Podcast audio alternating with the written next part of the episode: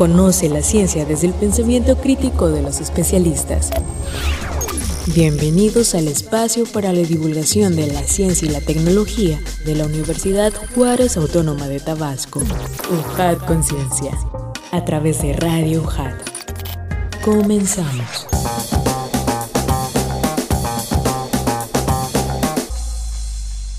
¿Qué tal Radio Escuchas? Bienvenidos a un programa más de UJAT Conciencia, el espacio para la divulgación científica y tecnológica de la Universidad Juárez Autónoma de Tabasco. Me da muchísimo gusto saludarles, soy Adrián de Dios y este programa es producción de la Secretaría de Investigación, Posgrado y Vinculación realizado por la Dirección de Difusión y Divulgación Científica y Tecnológica. Estamos a través de Radio UJAT 107.3 FM Voz Universitaria y en internet en radio.ujat MX Desde nuestra ubicación en Avenida Universidad sin número, zona de la cultura, Colonia Magisterial Villahermosa, Centro Tabasco. Muchísimas gracias de verdad porque tenemos un programa en el día de hoy y si quieren escribirnos sus comentarios y preguntas lo pueden hacer a través de redes sociales.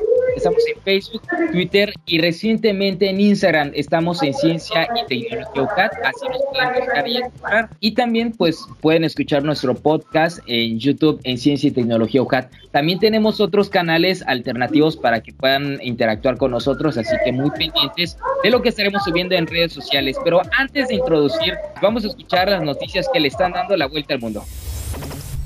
Perseverance graba primer video histórico de un aterrizaje en Marte. La NASA presentó en una rueda de prensa el primer video de aterrizaje de Perseverance en Marte, que incluye los primeros sonidos grabados por dos micrófonos instalados en el vehículo espacial que descendió a toda velocidad el jueves pasado para posarse en el cráter yacero del planeta rojo. En el primer segmento del video se escucha el vehículo descendiendo y el fuego ruido del viento, y en el segundo algo de viento, pero principalmente un Marte. Allen Chen, líder de entrada, descenso y aterrizaje de Perseverance, dijo que aunque se comportó como era lo esperado, observaron algunos detalles que se deben analizar y mejorar. Científicos logran clonar un tipo de hurón, la primera especie estadounidense en peligro de extinción. Elizabeth Ann, una hurona y depredadora que nació el 10 de diciembre de 2020 y es una copia genética de un ejemplar llamado Willa, que murió en 1988 y cuyos restos se congelaron en los inicios de la tecnología del ADN. Después de su nacimiento, Elizabeth fue llevada a un centro de hurones para patas negras del Servicio Federal de Pesca Vida Silvestre FWS por sus siglas en inglés, de Estados Unidos en Fort Collins, Colorado. Peter Gober, coordinadora de recuperación de hurones de patas negras de FWS, menciona que a diferencia de su madre adoptiva, una hurona domesticada, Elizabeth tiene un comportamiento agresivo. Por su parte, Ben Novak, científico principal de Revive and Restore, una organización de conservación centrada en la biotecnología que coordinó las clonaciones de hurones y caballos, destacó que la biotecnología y los datos genómicos pueden marcar la diferencia sobre el terreno en los esfuerzos de conservación. Imágenes nunca antes vistas presentan el baile de una molécula de ADN. La investigación realizada por un equipo de investigadores liderados por la doctora Alice Pine de la Universidad de Sheffield fue publicada en la revista Nature Communication y permite observar el movimiento de la molécula para apretarse hacia su núcleo.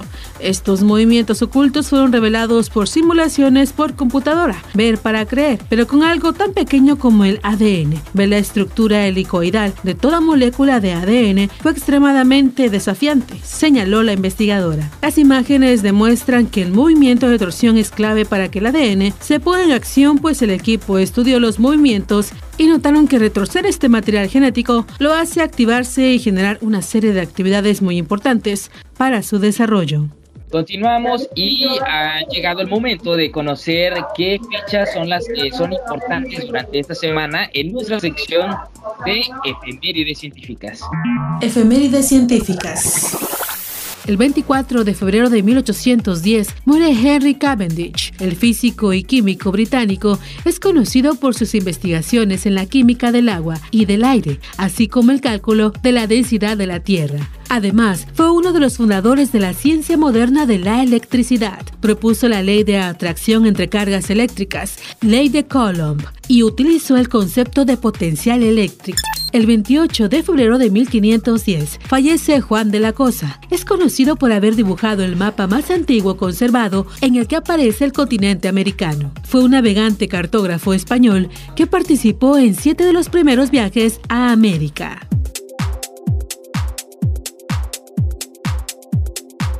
Y como les decía, pues tenemos aquí esta sección en la cual compartimos algunos eh, avisos y en este caso continuamos con el capítulo 3 de la Liga de la Salud a tiempo. Y este capítulo 3, pues como saben, estuvimos haciendo una campaña muy fuerte con nuestros amigos del CECITED, del Consejo de Ciencia y Tecnología del Estado de Tabasco y con otras instituciones. Escucha el capítulo 3 a tiempo de la Liga de la Salud, donde conocerás a los héroes que suman acciones para cuidar la salud de todos este proyecto realizado por distintas instituciones del Estado para reconocer la labor de todo el personal médico, de limpieza y demás colaboradores que siguen ayudando para combatir el COVID-19. Quédense con nosotros, está muy interesante.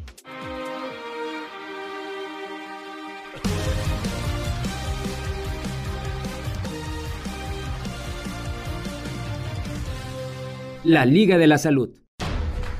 El cuidado de la salud debe estar en manos de los expertos. Ellos forman parte de la Liga de la Salud. Informar y curar no son sus únicas labores. También tienen el poder de llevar esperanza y paz a sus pacientes. Eso Ángel lo sabe muy bien. Ángel es enfermero, recibe a los pacientes diagnosticados con COVID-19, les brinda atención y sus medicamentos con esmero. Ángel se mantiene en calma y sabe cómo transmitir tranquilidad a los pacientes. Sus poderes son la memoria y la rapidez. Puede recordar todos los detalles en la atención de cada uno de los pacientes. Se mueve tan rápido como la luz para estar en todos lados ayudando. Ángel trabaja de la mano con médicos como Matilde que se han preparado toda la vida para situaciones como esta. Aunque una de las armas del coronavirus es la incertidumbre, ella sabe cómo vencerlo, con conocimiento científico y ese es uno de sus superpoderes. Matilde atiende con afecto a cada uno de sus pacientes. Su vocación es servir y velar por la salud de los demás. Se actualiza con afán para brindar la mejor atención y el tratamiento más acertado. Matilde también teme por su salud pero ante todo está la vida de sus pacientes. Sabe que no está sola, que hay más integrantes de la Liga de la Salud en todo el mundo que la respaldan, investigando, estudiando al coronavirus y la forma de vencerlo. Son héroes que no dejan de prepararse, que observan, cuestionan, se plantean posibles soluciones, experimentan y cuando encuentren un resultado será en beneficio de todos. La Liga de la Salud adquiere sus poderes a través del estudio e investigación, preparándose de forma continua para poner sus habilidades al servicio de todos. Tu participación es importante en el equipo de la Liga de la Salud. Infórmate y sigue las recomendaciones para cuidarte y cuidarnos. Esta historia continúa. La Liga de la Salud. Gobierno del Estado de Tabasco. Consejo de Ciencia y Tecnología del Estado de Tabasco. UTAP. CORAT. Proyecto apoyado por el CONACYT. La Liga de la Salud.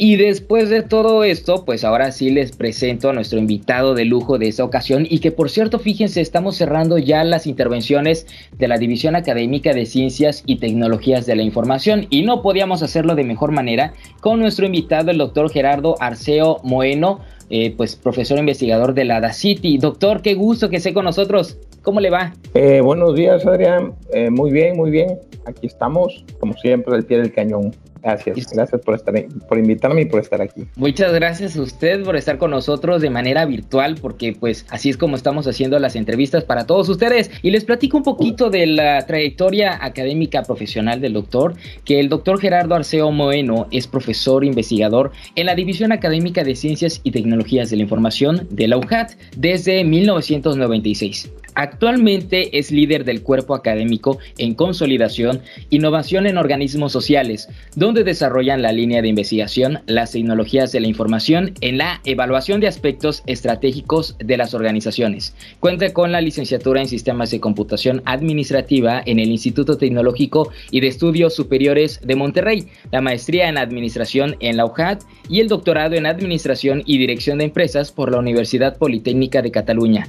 Tiene diversas certificaciones tales como la certificación en Rich Media Communications using Adobe Flash CS4 y la de la Asociación Nacional de Facultades y Escuelas en Contaduría y Administración ANFECA ha participado en numerosos diplomados y cursos talleres. Cuenta con diversos reconocimientos, entre los que se destacan, por ejemplo, la pertenencia al Sistema Nacional de Investigadores, el perfil deseable PRODEP desde 2009, el premio al mérito académico en dos ocasiones, el premio al mérito científico, así como su pertenencia al Sistema Estatal de Investigadores de manera ininterrumpida desde el 2008.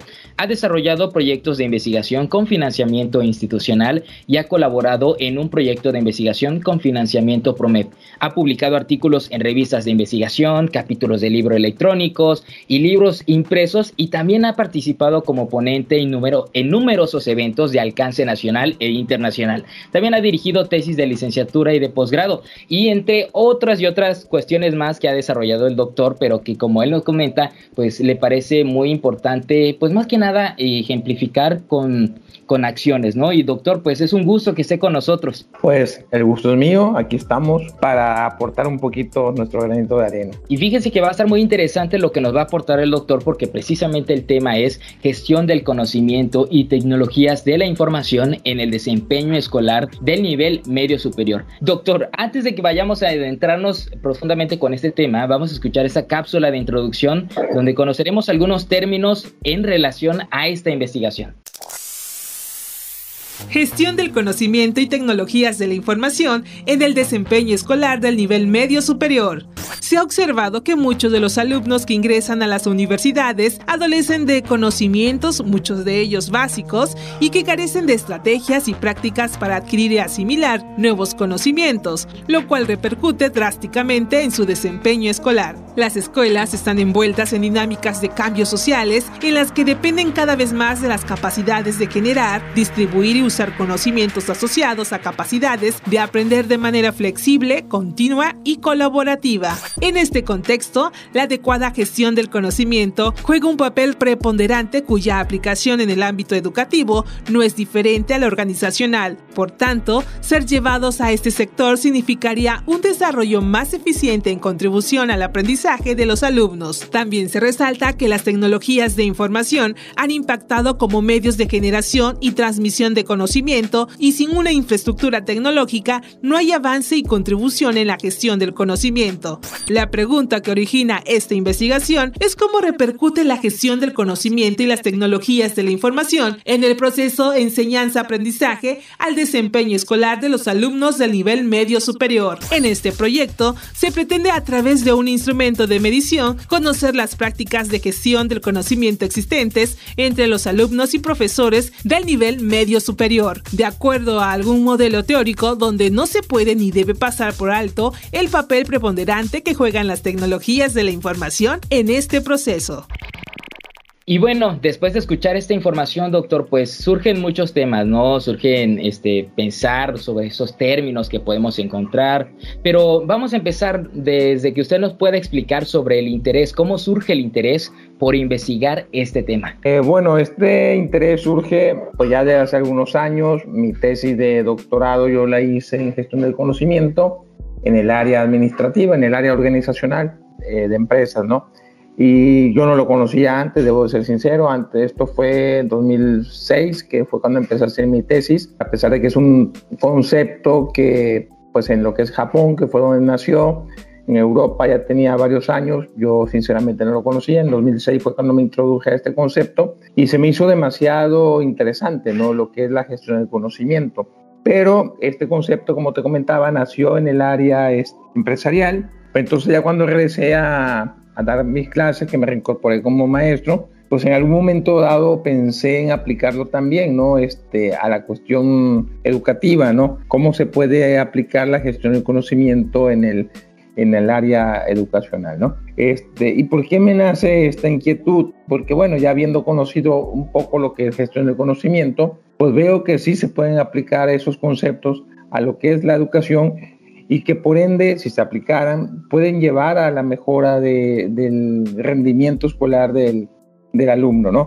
y también a la mejora en el desempeño de uno como profesor. Entonces, por eso fue que me nació esta inquietud en, de manera general, ¿no?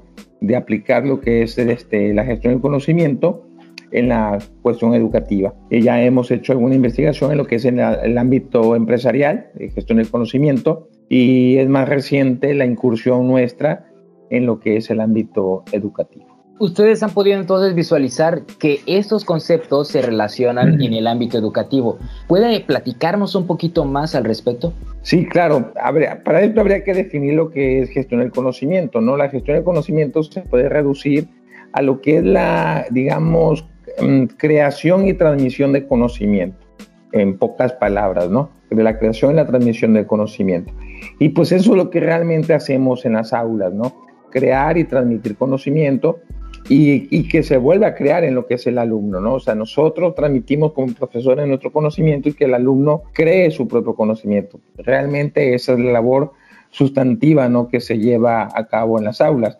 Entonces, como te digo, no está muy alejado el concepto de lo que es este, la labor educativa. Ahora, ¿qué es lo que me originó a, hacer esto? Porque yo veo que los alumnos, en mi percepción, bueno, algunos compañeros también me lo han comentado, que los alumnos, a pesar de que cuentan con todas las tecnologías a su alcance, tecnologías que nosotros eh, en su momento no las tuvimos, este, a pesar de todo eso, pues su rendimiento no es el que debería de ser, no es un rendimiento apropiado, no es un rendimiento satisfactorio, ¿no? Entonces, eso me llevó a, preguntar qué estará pasando, qué es lo que sucede dentro del aula, que a pesar de que hay todo este tipo de avances tecnológicos, de búsqueda de información, de procesamiento de datos, etcétera, no, el alumno no, no rinde como debe de ser o no tiene un desempeño como debe de ser, ¿no? ¿Qué es lo que estará fallando? ¿Será que el profesor no está dando bien sus clases, por decirlo de alguna manera? No lo estará transmitiendo con los medios adecuados o es el alumno el que no está apropiándose de manera adecuada la información que se le transmite. No sé, ese tipo de interrogantes fueron las que me, que me llevaron a, a, proponer, digamos, este proyecto, ¿no? A raíz de toda esta experiencia que yo he tenido o que tengo incluso actualmente con los alumnos en cuanto a lo que es su desempeño, fue que me surgió el interés de llevar a cabo este proyecto. Ahora, ¿Por qué en el, en el nivel medio eh, superior, es decir, el bachillerato? Bueno, yo actualmente pues, soy profesor de, de, la universidad, entonces ya nosotros, nuestro, digamos, nuestra materia prima viene de lo que son los bachilleratos, ¿no? Entonces, bueno, razonándolo de esta manera, digo, bueno, a lo mejor el problema pues está desde allá, desde el bachillerato, ¿no? Entonces, por eso fue mi interés de hacerlo allí, en esta población ver cómo se llevan a cabo las prácticas de gestión del conocimiento en el bachillerato, eh, cómo se usan las tecnologías de, información en cuanto a lo que es eh, gestión del conocimiento en el bachillerato, ver cuál es el rendimiento escolar que tienen esos alumnos y este, para que en base a eso pues ya podamos discernir algo, conocer algo de cómo es que entonces entran nuestros alumnos o entran los alumnos a lo que ya son nuestras aulas, ¿no? Es parte también del desarrollo de las de la formación educativa, ¿no? De las de los jóvenes. Estos problemas quizás se pudieran ir eh, trayendo desde, desde casa, desde la primaria. ¿Cómo lo visualiza usted, doctor? Sí, definitivamente, este, yo creo que sí, que vienen desde la primaria, ¿no? Eh, bueno, yo me remonto cuando estudié la primaria que ni por la cabeza nos pasaba la cuestión de las computadoras, ¿no? Y ahorita pues todos los niños de, primaria ya tienen sus tablets y, y, pues ya están familiarizados con eso, ¿no? Pero creo, claro, hablo desde mi experiencia, ¿no? Que anteriormente había más oportunidad de, que uno experimentara, de que uno por sí mismo, no, no a través de la tecnología, que experimentar uno por sí mismo este, lo que el profesor decía, de tal manera que uno asimilaba de mejor manera lo que es la información y por lo tanto se transformaba en un conocimiento, ¿no? Y era una cadenita, después de la primaria, pues sería la secundaria, así sucesivamente. Ahorita, como está la, la sociedad que tenemos, ¿no? Que es la sociedad del conocimiento, se apoya mucho estos procesos en las cuestiones de las tecnologías, ¿no? Que no es que esté mal, definitivamente, pero sin embargo, creo que esto ha propiciado que ya muchos procesos de creación de conocimiento, pues mm, no sé si sería la palabra adecuada decirlo, ¿no? Como que se limitan o se reducen, ¿no? Y hace, ¿verdad?, de que el alumno no, no se apropie de manera adecuada la, la información que el profesor está transmitiendo y pues bueno, ahí venga se venga acumulando ¿no? toda esta, esta problemática desde primaria, pasando por secundaria, bachillerato y hasta que nos llega a nosotros ¿no? en, la, en la universidad. Entonces sí, claro, es una problemática que venimos arrastrando desde mi punto de vista desde todos los niveles. Nonaka y Takeuchi digamos que son los padres de la gestión del conocimiento. Ellos son japoneses y bueno, Japón, como siempre, pues ha destacado en muchos aspectos relacionados al conocimiento, relacionados a la innovación. Ellos, como te digo, son los, en lo que es su teoría de gestión del conocimiento, diferencian dos conocimientos, lo que es el conocimiento tácito y lo que es el conocimiento explícito. El conocimiento tácito es aquel conocimiento que no vemos, el conocimiento explícito es aquel conocimiento que lo podemos explicar, ¿sí? el que sabemos que sabemos. El conocimiento tácito es aquel conocimiento que tenemos adentro y que muchas veces o la mayoría de las veces ni siquiera lo sabemos que lo sabemos, ¿sí? Y sabe, también consideremos, doctor, que anteriormente, como usted decía, la forma experimental de vivir las cosas de manera más física, más real, pues quizá era un poco más tardado este proceso, ¿no? Y ahora, a raíz del, del crecimiento del acceso a la tecnología, a las tecnologías de la información, pues empieza como que ir más rápido ese chip, esa revolución, y no se procesa eh, de manera paralela en, el entendimiento humano, ¿no? Desde mi punto de vista son como que limitaciones, ¿no?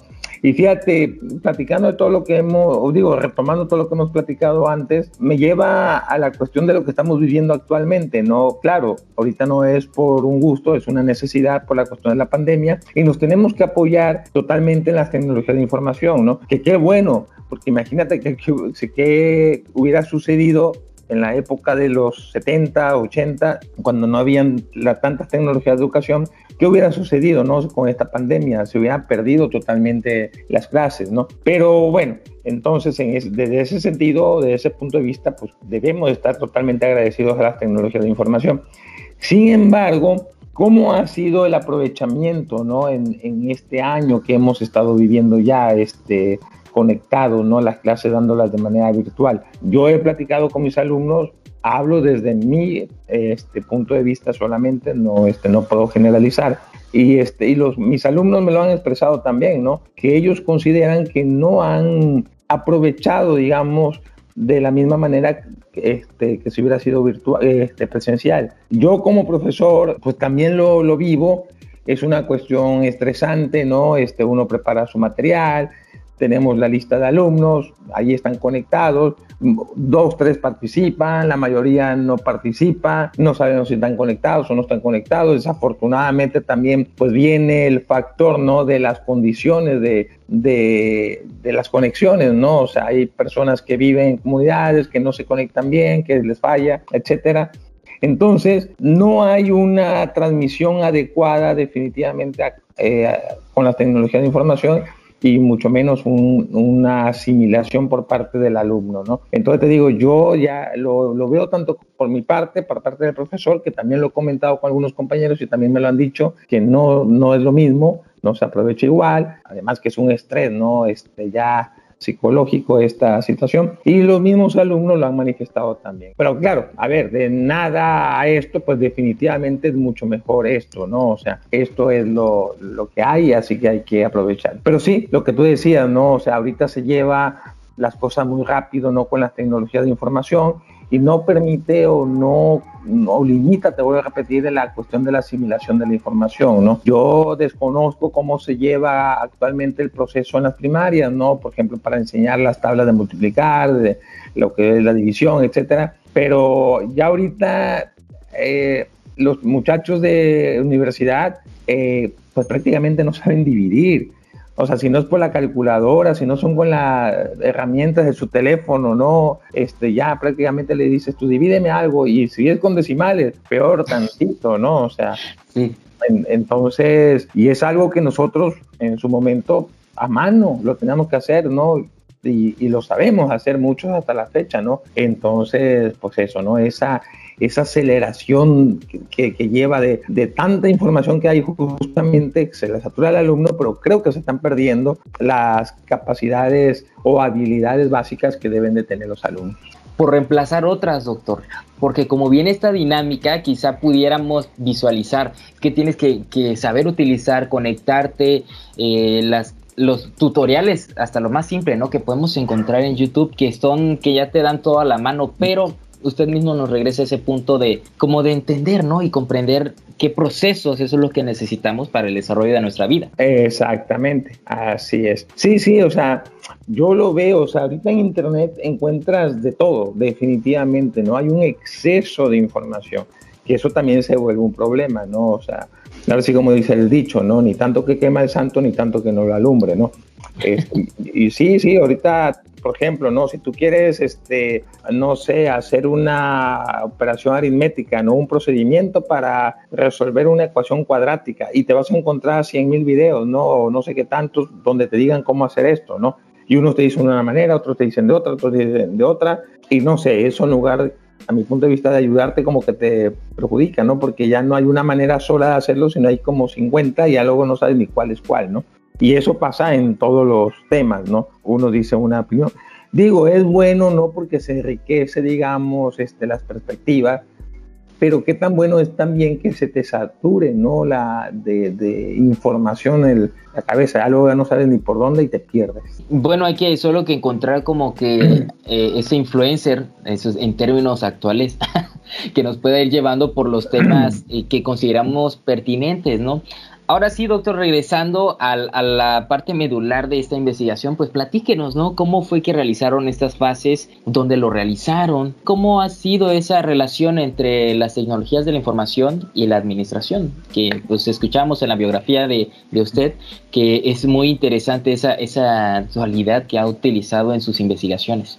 Pues mira, este, este proyecto lo lanzamos el año pasado. Este, tenemos algunas tesis ahorita en, algunos, algunas tesis de investigación en, en, curso. La más avanzada está hecha en alumnos de bachillerato de Jalpa de Méndez. Desafortunadamente, pues se nos atravesó la, la, pandemia, entonces el levantamiento de la información, pues también ha sido un poquito eh, difícil, ¿no? Eh, ¿De qué se trata? ¿Cómo o cuál ha sido la metodología que se usó para lo que es esta investigación? Bueno, pues primero, obviamente, nos documentamos ampliamente en lo que es los temas a tratar, gestión del conocimiento, lo que son tecnologías de información, pero adecuadas o, o asociadas a lo que es la gestión del conocimiento y lo que es rendimiento escolar, ¿no? Que son tres puntos principales de investigación. Ya en base a eso elaboramos un cuestionario, pero antes de esto cabe mencionar que en el proceso educativo, pues no debemos olvidar de que hay dos actores, el alumno y pero también está el docente, que también es una parte primordial e importante en este proceso. No nada más nos tenemos que enfocar al alumno, aunque está dirigido a los alumnos del, del nivel medio superior, no podemos olvidar al maestro. Entonces, este tipo de información de cuestionario que levantamos o que hicimos en los tres temas estos, ¿no? De rendimiento escolar, eh, gestión de conocimiento y tecnología de información, no solamente lo hicimos para el alumno, sino también lo hicimos para el maestro. O sea, también nos interesó conocer o nos interesa conocer cuál es la opinión, cuál es el conocimiento que tiene el maestro en relación a estos tres puntos, ¿no? ¿Para qué? Pues para que al final pues confrontemos, ¿no? ¿Qué es lo que dice el alumno? ¿Qué es lo que dice el maestro? Y en base a eso, pues poder sacar este, conclusiones, recomendaciones y generar un área de conocimiento de cómo está este campo, ¿no? Eh, actualmente en, la, en, los bachilleratos de aquí del estado. Quisiéramos hacerlo en todo el estado, pero obviamente se nos va a hacer este, imposible o muy difícil pero bueno, por lo menos en los que podamos conocer cómo está, ¿no? Cómo está esa situación ahí. Pudiéramos pensar que puedan seguir eh, llevando a cabo la investigación si en un momento dado se regresan a las, a las actividades presenciales. Eh, ¿Y cómo sería ese, ese panorama, ese nuevo escenario en que ustedes pudieran desarrollar su investigación? Bueno, de hecho sería mejor, hubiera sido mejor que se hiciera en la cuestión este, presencial, ¿no? Porque si nosotros como investigadores, pues asistimos a las escuelas y podemos ver cómo así, aunque sea por, por de lejitos, ¿no? Como observadores, podemos ver eh, momentáneamente, porque tampoco se trata de que nos vayamos y nos paremos ahí, ¿no? En un salón de clases, pero podemos ver así momentáneamente de cómo el profesor da sus clases y, bueno, también contrastar con lo que él contesta, ¿no? En cuanto a la, la impartición de sus clases. Y lo mismo también ver cómo el alumno toma sus clases y también contrastarlo con lo que él dice, ¿no? Entonces sería, te digo, mejor de hecho, porque además es la cuestión este, normal, tradicional, no las clases presenciales. Ahorita este, pues están enviando los cuestionarios vía correo electrónico para que el alumno lo llene, pero pues sí, es en base a las cuestiones básicamente presenciales, más que virtuales. Ahorita, si este cuestionario lo vemos desde el punto de vista virtual, pues prácticamente va a salir como que al 100% se usan las tecnologías de información. No sé si me explico, o sea, porque pues sí, así es como estamos actualmente, ¿no? Haciendo el, el proceso de enseñanza-aprendizaje totalmente basado en tecnología de información. Pero en la práctica normal, en la práctica común, pues no es así. Hay profesores que no, este, no las consideran mucho. Es más, hay profesores que no la toman en cuenta para nada las tecnologías de información y hay profesores que sí se basan mucho en ellas, ¿no? En cuanto a su impartición de clases, a que el alumno también busque información, es decir, tanto el profesor las usa como el mismo profesor propicia que el alumno use las tecnologías de información, hablando en una manera presencial, ¿no? A, a lo tradicional. Y sería muy interesante que después se pueda hacer este comparativo porque veníamos de una de un modelo, diría usted, presencial, pues prácticamente cerca del 100%, ¿no? Porque ya estaba migrándose al uso de las tecnologías para las tutorías en línea, para los cursos en línea, los doctorados, diplomados, todo a través de en línea, pero ahora 100% y cómo fue ese, ese cambio. ¿Qué nos falta a nosotros como ciudadanos, doctor? Vamos a ponernos a pensar un poco, ¿no? ¿Qué nos faltaría a nosotros de comprender en relación a este tema? ¿Qué nos falta comprender? Primero, en cuanto a gestión del conocimiento, nos haría falta comprender lo que es la gestión del conocimiento como tal, porque nos dimos cuenta que muchas prácticas de gestión del conocimiento se llevan a cabo de manera, digamos, inconsciente, ¿no? Sin saberlo, ¿no? O sea, se llevan a cabo, pero no sabe el, el que lo está haciendo, que es parte de la gestión del conocimiento, ¿no? Entonces, consideramos que si este los actores de los procesos conocen lo que es la gestión del conocimiento, se concientiza sobre este tema, los beneficios que aporta, pues obviamente eh, sería mucho mejor, ¿no? Porque ya cuando lleven a cabo estas prácticas, ya con conciencia de ellas, pues obviamente se obtendrán mucho mejores resultados, ¿no? Entonces, eso nos hace falta. También siento que nos hace falta, digamos, una concientización acerca del uso de tecnologías de información no es usarlas por usar.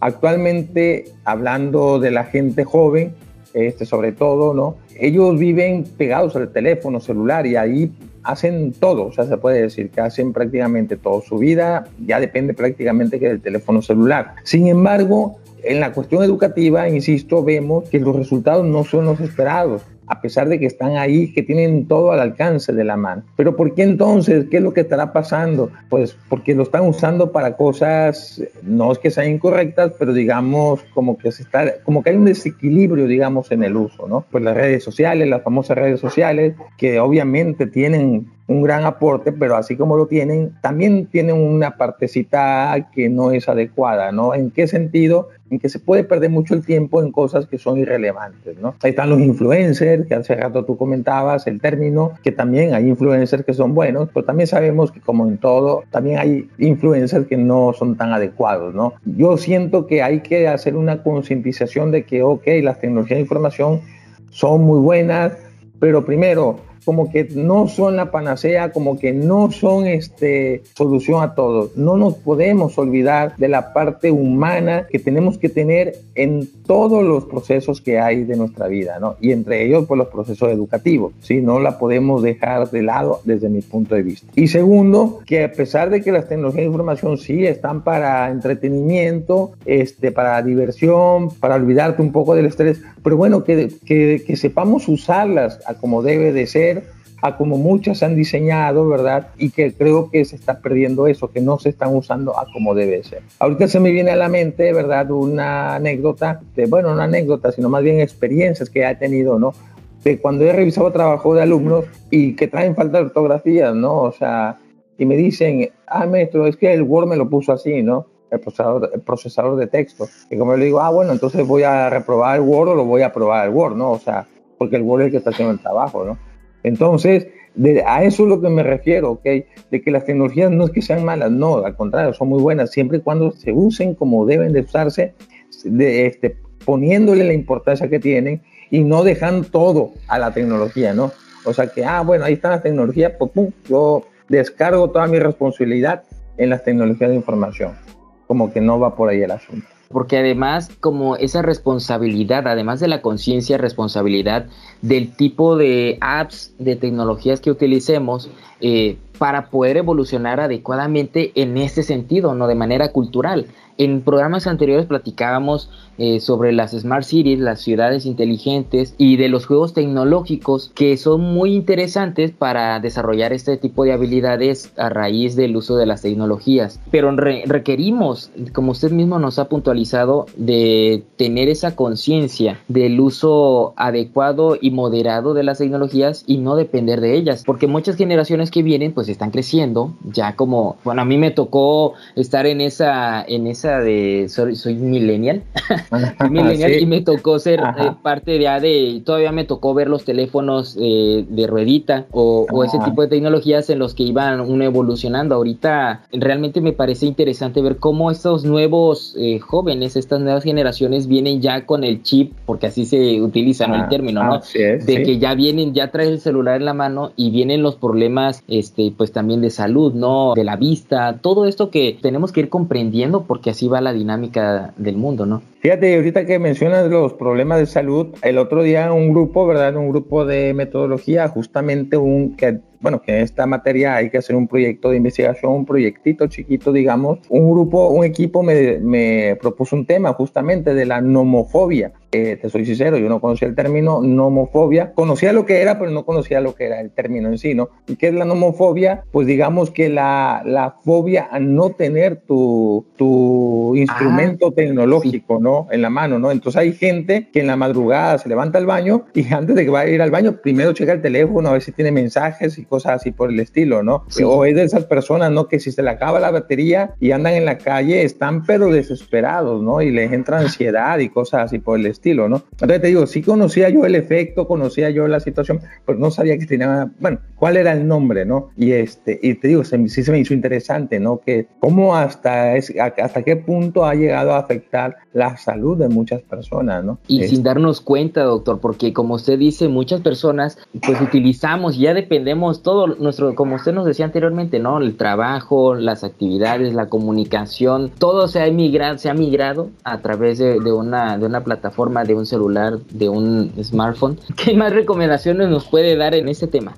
Pues te digo, hacer más conciencia de lo que es la, la, la gestión, de qué se trata lo que es gestión del conocimiento, yo he platicado con algunos compañeros y desafortunadamente se confunde mucho con lo que es gestión de información. Y ahí hay una gran diferencia. La información pues es un conjunto de datos, ¿no? Que tú contextualizas en tu mente, ¿no? Pero el conocimiento es cuando esa información ya te la apropias ya le das un significado. Si no le das ese significado a la información, pues no, no se crea conocimiento. Entonces, este, hay mucha, muchos compañeros, muchas personas que confunden, te vuelvo a insistir, gestión de conocimiento con gestión de información. Y dicen, ah, bueno, vamos a hacer un sistema de gestión de conocimiento y vamos a crear un manual de procedimientos. Porque en el manual de procedimientos, pues le decimos a las personas cómo deben de hacer, o más bien deben de escribir cómo hacen cada quien sus cosas, ¿no? Pero esto sería como un recetario de cocina. Un recetario de cocina, digamos, sería una herramienta de gestión, de, de conocimiento, entre comillas, pero realmente sería más que gestión de, más que gestión de conocimiento, sería gestión de información. Porque como yo siempre digo, bueno, ¿por qué entonces si yo hago un pastel siguiendo una receta de, de cocina, una receta para el pastel, no me va a caer igual que si lo haces tú o que si lo hace otra persona, aunque sigamos la misma receta, porque simplemente lo que estamos gestionando ahí es información, no es conocimiento. Excelente, doctor. Tenemos el momento de nuestra sección de la bibliografía científica donde usted nos pueda compartir y recomendar algo que sea muy importante para usted. Bibliografía científica. Definitivamente hay muchos artículos, muchos libros que se han escrito sobre los temas que estamos tocando, ¿no? Yo tengo en particular algunos especiales, ¿no? Que han servido mucho de guía ¿no? a lo que son estos temas de investigación. Puedo empezar ¿no? mencionando el libro Cómo las compañías japonesas crean la dinámica de innovación, que son los autores Nonaka y Takeuchi. ¿Cómo nació en ellos? Bueno, de lo que yo he leído, ¿no? De lo que han platicado ellos, de cómo nació el interés de ellos en la gestión del conocimiento. Bueno, porque ellos veían de que en la década de los 70, hasta antes de la década de los 70, 80, las compañías, las empresas como que lo que le daban importancia más era el capital económico, ¿no? ¿Qué pasaba cuando había una crisis en una empresa y todo esto? Pues lo primero que se hacía era recortar personal, ¿no? Porque con eso se decía que se iba a ahorrar la empresa dinero, ¿no? Y, entonces como que ellos empezaron a, a, pensar, o sea, oye, no, realmente lo importante no es tanto los edificios, el capital económico que tenga la empresa, la maquinaria, sino es el conocimiento que la persona tiene en la cabeza. Si tú despides a alguien, pues se va ese conocimiento, es un recurso valiosísimo, ¿no? Entonces, a raíz de todo esto fue que, en ellos salió la cuestión de, de, crear este libro de gestión del conocimiento, ¿no? Que, que ya fue como que el parte aguas y a partir de ahí eh, viene toda la cascada de lo que es gestión del conocimiento. Otro autor, Polanyi, su libro es La dimensión tácita, justamente, de Tacit Dimension. Hay otro autor muy relevante para mí que es Peter Drucker, desde los años 60 ya estaba hablando de la importancia, ¿verdad?, del capital intelectual ya él desde esa época se dio cuenta de la importancia que tiene el conocimiento o el capital, el capital intelectual de las empresas. Y pues básicamente serían estos. Ah, qué padre doctor, porque así usted puede tener un panorama más amplio histórico también de la evolución de la del gestión del conocimiento, de la información y pues esto le permite tener más validez en todo lo que nos está opinando y no por nada es usted Sni también, así que pues nos da muchísimo gusto que nos haya acompañado en esta interesante y grandiosa entrevista. ¿Algo más que quisiera añadir ya para despedirnos? Pues muchas gracias por la entrevista, ¿verdad? Fue de verdad un gusto poderles compartir un poquito de, este proyecto de investigación que digo, no es porque lo esté haciendo yo, pero sinceramente se me hace bastante interesante y que creo que los resultados que se logren van a aportar, van a abonar bastante a la comunidad, ¿no? Este, de investigación actual y esperemos, ¿verdad?, que los resultados también aporten y apoyen el rendimiento, ¿no?, de los alumnos que pues obviamente se va a traducir a la larga pues en una mayor productividad cuando estos alumnos salgan, cuando estos alumnos egresen de la escuela, pues van a ser mejores trabajadores. Y pues bueno, los invito a que busquen en internet, en Google, las investigaciones que he hecho para que vayan conociendo ¿no? lo que son mis investigaciones. Muchísimas gracias a usted. Nos despedimos de parte de la Universidad Juárez Autónoma de Tabasco a través de la Secretaría de Investigación, Posgrado y Vinculación y la Dirección de Difusión y Divulgación Científica y Tecnológica y de todo el equipo que hacemos eh, posible este programa, les agradecemos a usted, doctor, a usted, auditorio, que tuvimos hoy al doctor Gerardo Arceo Moeno, profesor investigador de la División Académica de Ciencias y Tecnologías de la Información, como invitado. Y pues me despido, soy Adrián de Dios, los invito a que sigan en la programación de Radio Hat y que nos escuchen en una próxima emisión donde tendremos más del conocimiento científico generado por los actores más importantes de la universidad, los investigadores, profesores e investigadores que le dan vida a todo lo que estamos llevando a cabo para mejora de nuestra comunidad. Recuerden, UJAT, estudio en la duda, acción en la fe. Esto fue una producción de la Secretaría de Investigación, Posgrado y Vinculación con el Centro de Comunicación y Radio UJAT. Los esperamos en la siguiente emisión en UJAT Conciencia.